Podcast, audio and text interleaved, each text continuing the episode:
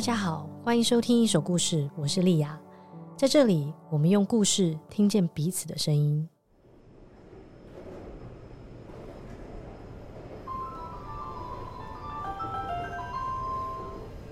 终点站北投，往新北投及淡水方向的旅客，请在本站换车。今天这一集的故事主角是一名甜点师苏怡凡，以及一家位在北投的甜点店十米屋。十米屋是苏一凡和朋友在二零一二年一起开的一间甜点店，到现在已经超过十年了。就跟不少人的创业历程一样，在这十年之间，十米屋也历经了不少的变动。二零一八年，由于店内的情况实在太糟了，当时苏一凡陷入了自我怀疑的过程。他觉得自己的才华或许不足以撑起一家店，于是开始思考这间店的停损点。但这个时候，他的一位合作伙伴建议苏一凡去报名世界巧克力大赛。苏一帆当时确实没有想到这场比赛的结果会因此拯救了这家店，也让他重拾信心。在故事开始之前，想先说明一下，今天这一集故事非常特别，是由澎湖海鲜皇族独家赞助播出。澎湖海鲜皇族跟本集的故事主角石米屋以及来自马祖的西尾半岛物产店，在二零二二年一同推出了一款极具特色的巧克力，叫做离岛恋人。离岛恋人巧克力一共有六颗，每一颗巧克力都带有马祖和澎湖的地方独特风味。苏怡帆在巧克力当中使用了来自马祖的十五年高粱酒，来自东引的六十度大曲酒，以及来自北竿的手采小油菊。此外，也将澎湖的特色物产丰如茶以三种不同的做法融入巧克力当中。苏怡帆更特别安排六种巧克力，从清爽到浓烈，吃的时候可以一次吃到巧克力的丰富层次和口感。如果你是一手故事的听众，可以私讯澎湖海鲜皇族的粉丝专业下单离岛恋人巧克力，并主动告知优惠码 One Story in Taipei，就可以享有九折优惠，不含运费，限量十组。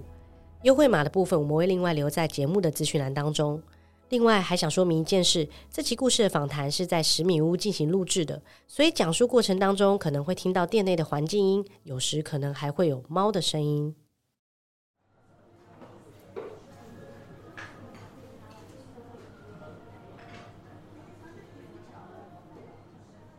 我今年四十一岁，然后我是十米屋的创办人之一。十米屋是在二零一二年开的，然后到现在其实已经超过十年了。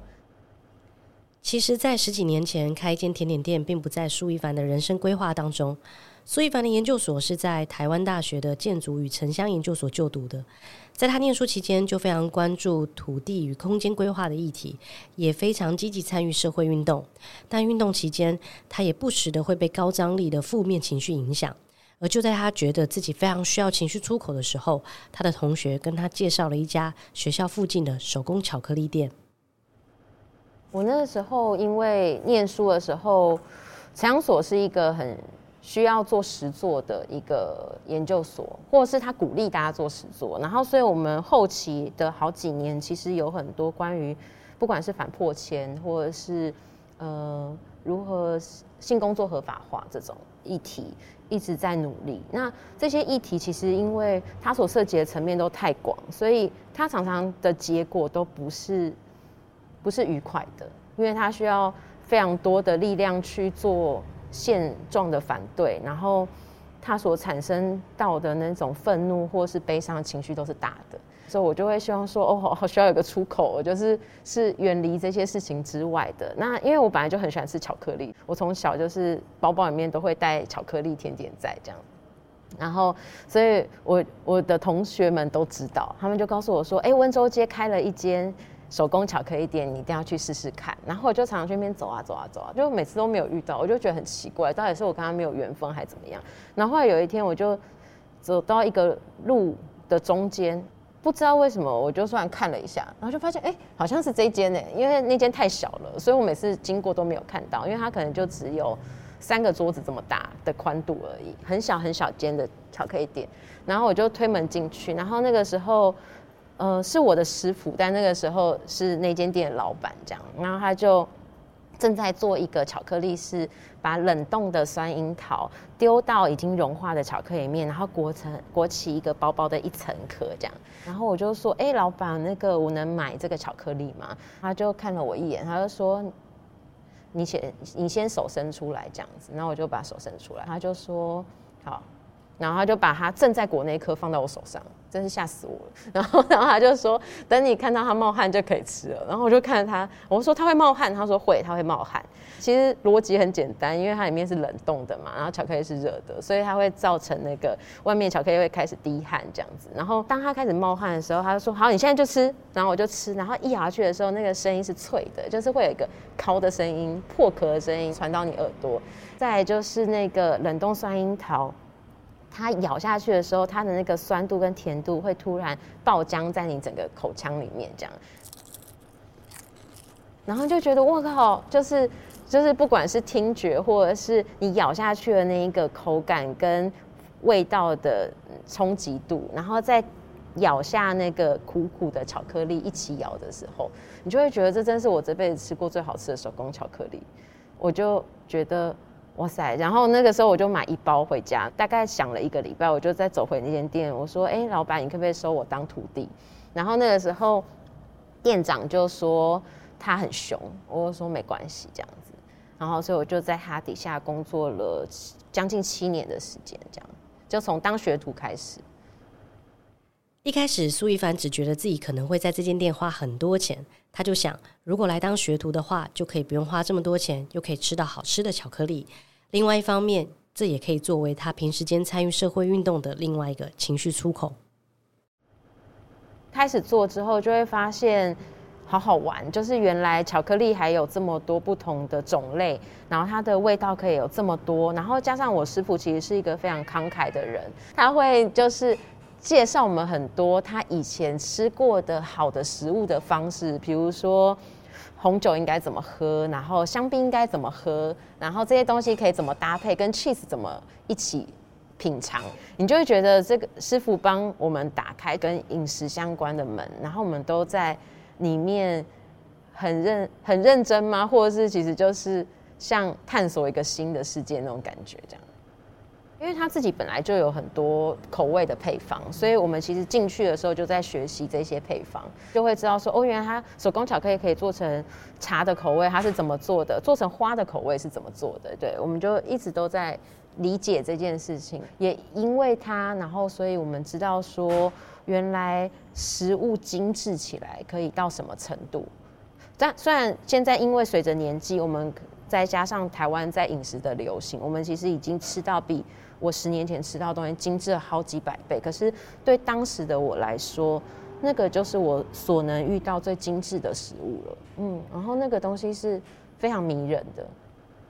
一开始是因为觉得可以吃到而觉得兴奋，可是工作到后面，所有人为了一个情人节或是一个耶诞节，可能会做到十二点半，然后大家开始一起在。很开心的工作，看到客人买，然后各种荒唐的事情会觉得好笑。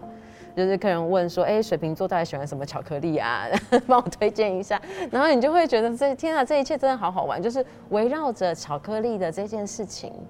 产生出来的所有的情节怎么都这么好玩，然后你就会很喜欢这间店，很喜欢这个氛围，很喜欢这个甜点带来的所有的一切发生的事情。这样，那个时候它就变成了一个我很重要的出口，就是我原来我我在这个研究所念到最后，我所做的所有的食物的运动，其实有非常多非常现实的。难受的东东西，可是当我一回到这个巧克力店的时候，好像他就特别截取了那个人生中最欢乐的片段的那种感觉。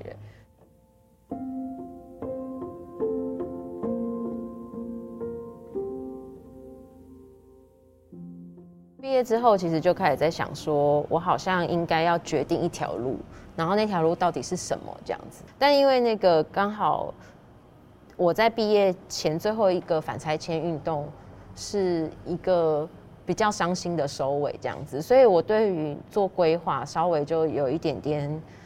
冷却，就是想说我我可能没有办法承受这件事情这样子，然后就开始想说，那我还有什么样的不同的技能可以去去去发展？所以那个时候就想说，那甜点这部分有没有可能是有机会的？所以我后来就还有去不同的甜点店工作，然后去。尝试跟感觉，这个会不会是我想要做的事情？这样。研究所毕业之后，苏一凡也曾经犹豫要不要跟身边同学一样到都市规划公司里工作。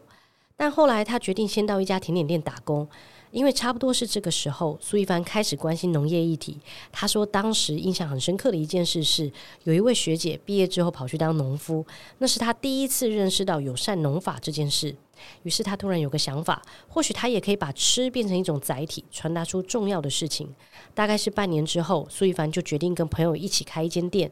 不过，开店这个决定毕竟跟家人的期待还是有所落差，于是家人开始反对苏一凡开店的这个决定。一开始的时候，我如果只是打工或者是毕业的时候先多方尝试，他们是不会说太多的反对的意见。可是当我决定要开一间店的时候，那个反对的声音就进来了。因为我的爸爸妈妈其实都是呃家里有店的小孩，就是一个是卖电器行，然后一个是卖酱瓜，所以对他们来说，呃，他们完全知道做一个店。付出的成本心力有多大？就是它不只是钱财的事情，它是你的生活。他们就一直说，你知道我们从小到大都没有假日，他们假日都要看店。他说你不要做这件事情，应该去当公务员，因为他们脱离了这样子的呃经济方式之后，他们所找的出路是去考公务员，然后公务员真的带给他们非常大的稳定感。跟满足感，跟后半生无忧的那种很实际的事情，因为创业绝对不是后半生无忧，就是后半生很很忧的一件事情。所以那个时候其实就有一个关于你到底应该要去考公务员，还是要创业的争执，这样。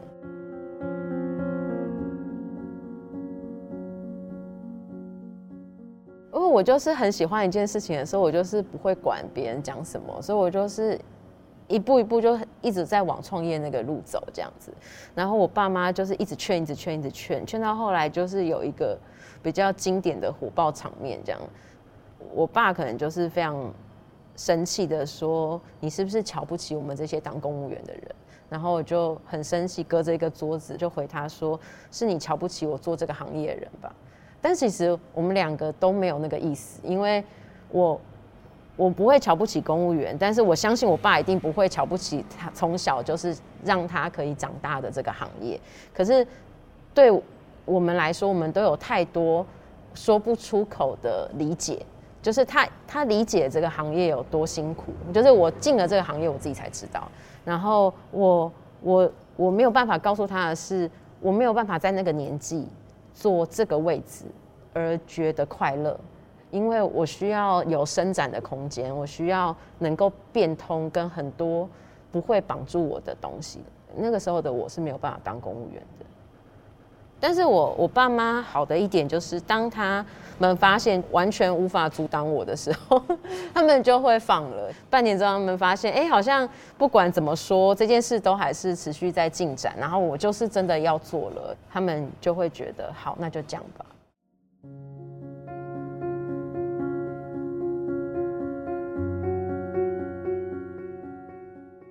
像借给我第一笔开店的钱，其实就是我爸妈，他们是不支持我做这个决定，但一旦我做了这个决定，而且做下去的时候，他们可能就是第一个支持我的人，对，所以当他们借了钱给我，他们也是最早来的客人啊，他们就是用这种方式在表达，然后完全知道他们他们正在做他们最大的努力。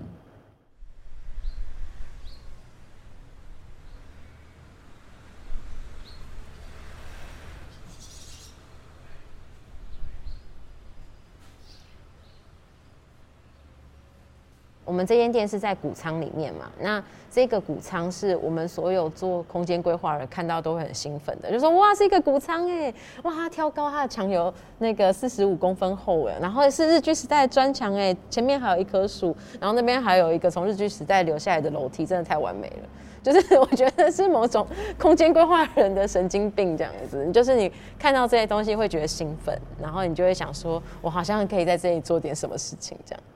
其实开店的蜜月期大概就在你开始想要开店，然后到你店真的开起来的前一个月，那个蜜月期大概就是这样，所以那段时间就是最快乐的时间，这样子，所有人都很快乐。这样，二零二我们开，然后呢，刚开始开的时候还不错，因为有我们所有人的亲朋好友一起来，然后那时候媒体也关注，所以我们大概有一年的那个媒体曝光宠儿期。可是到一年之后，呃，自己的亲友其实都来过了，然后媒体的那个热度退烧之后，你其实会非非常清楚的感觉到，就是店里面的人变少，然后那个时候我们就开始重新在想说，我们应该怎么调整，重新让大家再记起有这间店。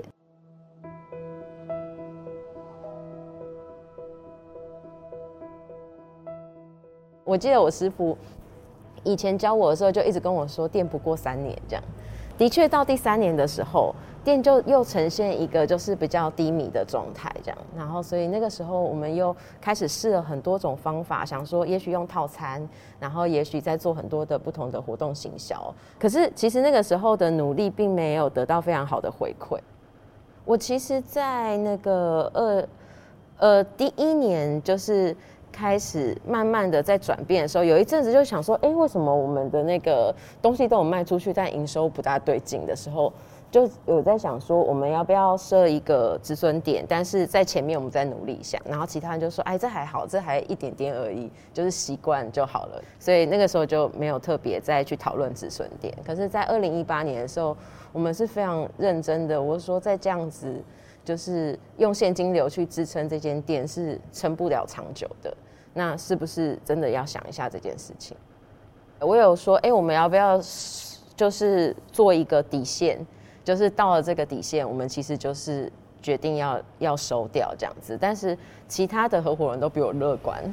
他们就说没有，我觉得可以再撑一下。我说真的吗？那就再撑一下这样子。就是你有三个合伙人的。好处跟不好处的地方就是，你们对事情的决定点会不一样，那他有可能就会改变一间店的命运。这样，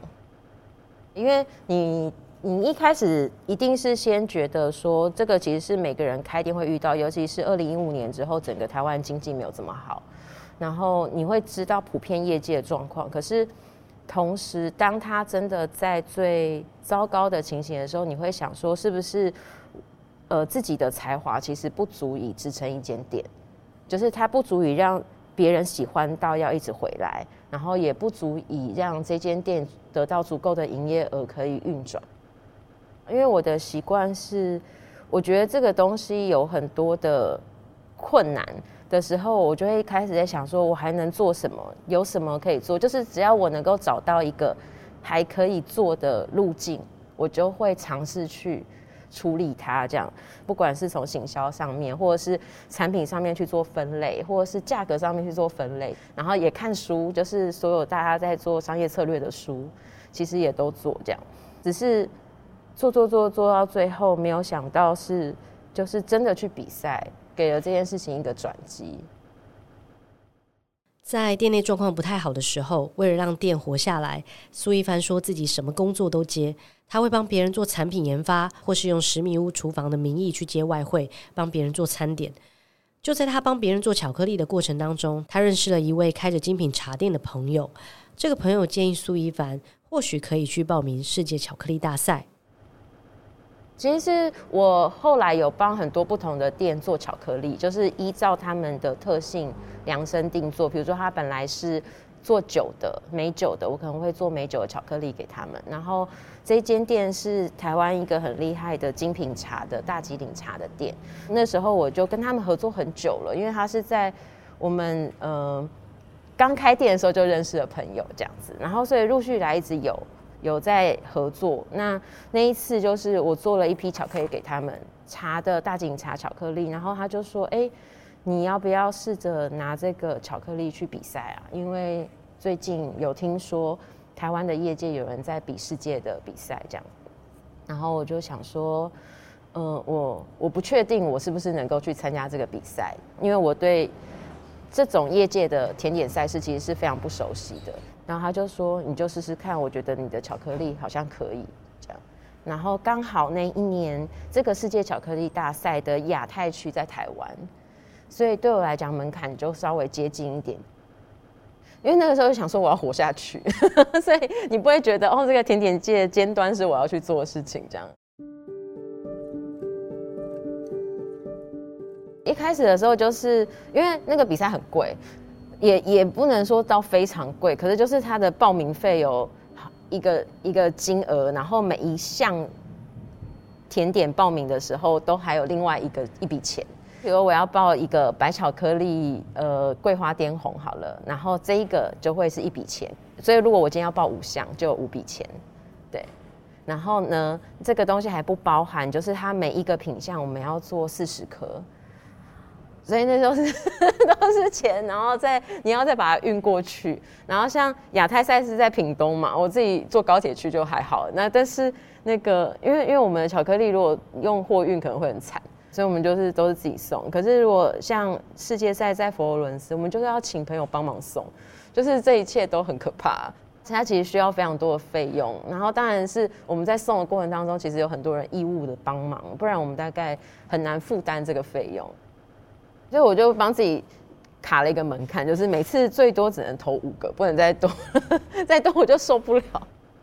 那个时候就是呃有三颗得奖嘛，然后。一个银奖，然后两个铜奖。那个时候的感觉是，哦，原来原来是被认可的，就是原来这个东西大家是觉得好吃的。那么，他接下来一个比赛，我是不是可以去试试看？因为我们的规定是，你在亚太区得奖的品相可以送到世界赛去比。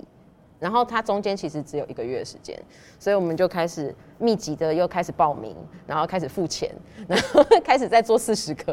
因为他要重做，然后开始准备怎么送到意大利的佛罗伦斯这样子。那个时候就是跟我去的人其实都有一点感动，因为他觉得就是这。八年真的太不容易了。原来你觉得只要有一群人喜欢你就够了，然后后来你发现说，哎，原来一群人喜欢你不不足以让你活下去，哎，就是那个东西的感染力必须要靠很多其他东西去支撑。然后，所以你一直在设法扩大自己的感染力，可是那个过程其实可能是非常违背自己本来的个性的，因为你一扩大做这些扩大动作，你某种程度上也算是没有办法。专注在自己本来为什么会做这一行的原因，就很喜欢做的那个东西，但是你不得不去做这个决定，这样。然后后来到发现你做了所有事情，好像都没有办法有转机的时候，这一条路突然看见，就很像突然看到光洒进来，就想说哇，原来真的可以耶，这样子。然后你就会很努力，很努力，想说那我再试一下，我再试一下，说不定就成功了，这样。我自己觉得是很重要转折点，因为，嗯、人跟店是合一的。就是当我自己开始转变的时候，虽然我只是这间店的三分之一，可是某种程度上，因为我是我们有三个创办人，但是我觉得那个店的那个整个感受跟它所呈现出来的东西，就会开始跟着转变，很像一个齿轮一样，就是只要有一个卡对了位置。其他的东西就会开始运作，就是很很神奇这样。然后，所以那个时候我们收到一封信，是世界巧克力大赛寄来的，从意大利寄来的。然后就说你有可能得奖了，这样，但你不要告诉别人。但我就拿那封信说，他到底是说我有得奖还是没有得奖？你们看一看。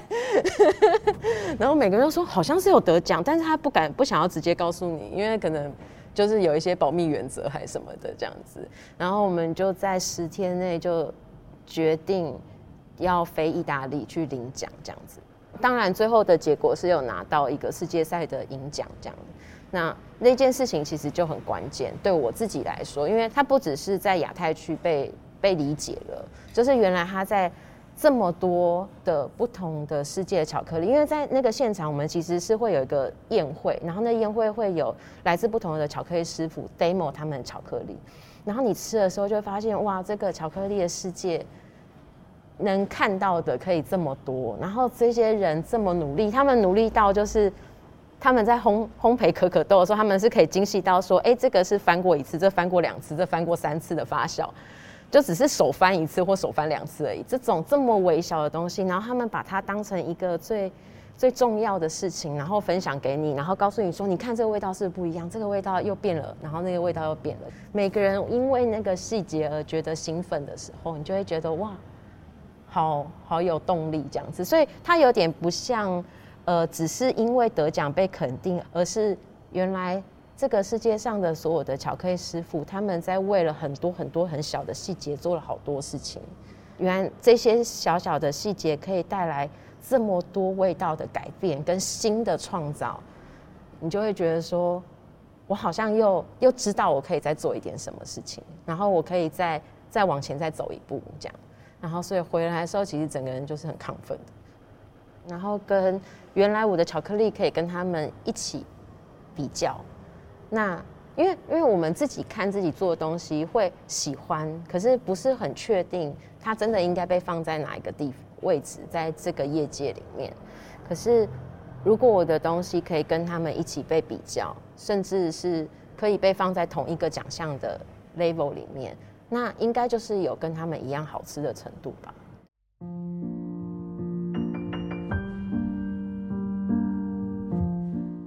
但得奖的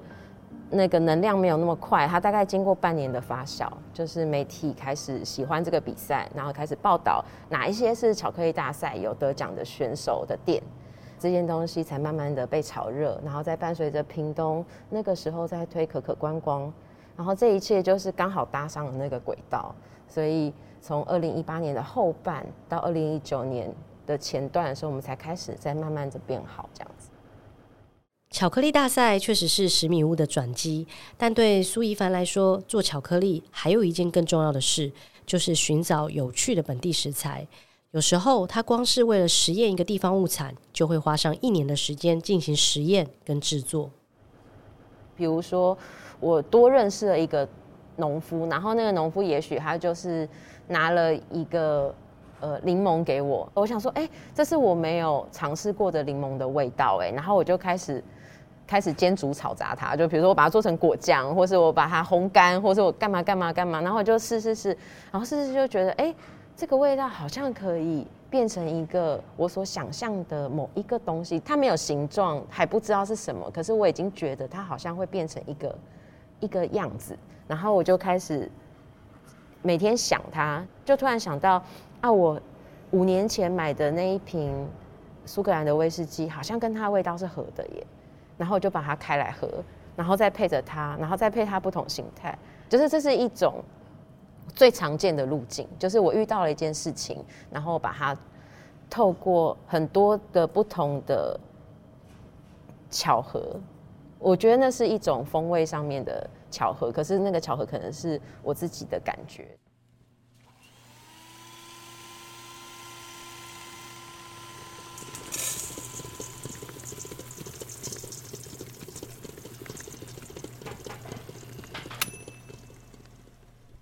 阳明山夏天有一个很重要物产，就是绿竹笋，然后我们就找到绿竹笋农夫，然后我想说应该可以吧，然后我就先请那个就是另外一间店的朋友，因为他很会腌制，我就说那你帮我把那个绿竹笋腌制成腌制物的笋子这样子，OK，然后就经过几道工，然后我自己有拿新鲜的呃竹叶，然后去泡酒，因为它这样子那个酒会带有竹香、竹叶的香气，这样我还煮了竹子的汤。然后在想说怎么把它变成冻啊，然后弄半天，然后就发现它合起来的时候，发酵物其实会变化的，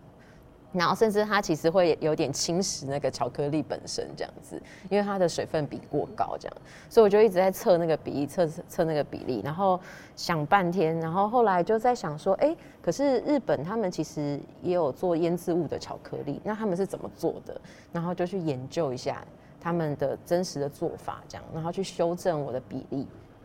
因为竹笋是一个味道非常清爽的东西，某种程度上，你几乎可以说，它除了甜度之外，你你感受到的是一种很像水墨画的某一种清甜，然后而且它是单独存在的时候，你才会觉得它很明显，但它如果跟巧克力在一起的时候，基本上它会压掉它的清甜，所以你就要想办法让它出现这样子，所以才会有一个。很像汤块的东西在里面，是你咬到的时候，你会直接咬到它本身自己的味道。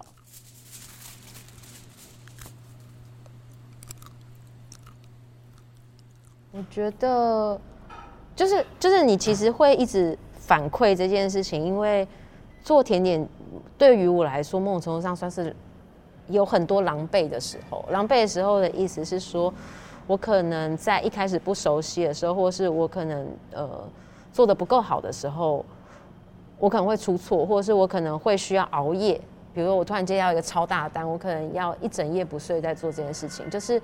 这些东西其实都有很多它狼狈的地方。可是不管在狼狈的时候，就是我。在完成到某一刻，就是比如我看着它在融合，然后它开始产产生很亮的光泽的时候，我就会说哇，好漂亮哦！就是你就是还是会开心，就是你已经可能两天没睡，可是看到这个东西还是这么开心，或者是呃，当店快要撑不下去，然后你会觉得哎，好像一切都很艰难，可是你做的时候，你还是会觉得哦，这个做出来的味道好好吃哦。有一个东西在你不管。你的心情是怎么样起伏，或是外在现实怎么样改变，你都会觉得这个东西很美好，然后你都会觉得看到它或吃到它很开心，我就会觉得这个感情应该是真的。这个东西就是会一直在你旁边，不管它是不是你的职业，但如果它可以变成你可以做的职业，那你一定不会厌倦它。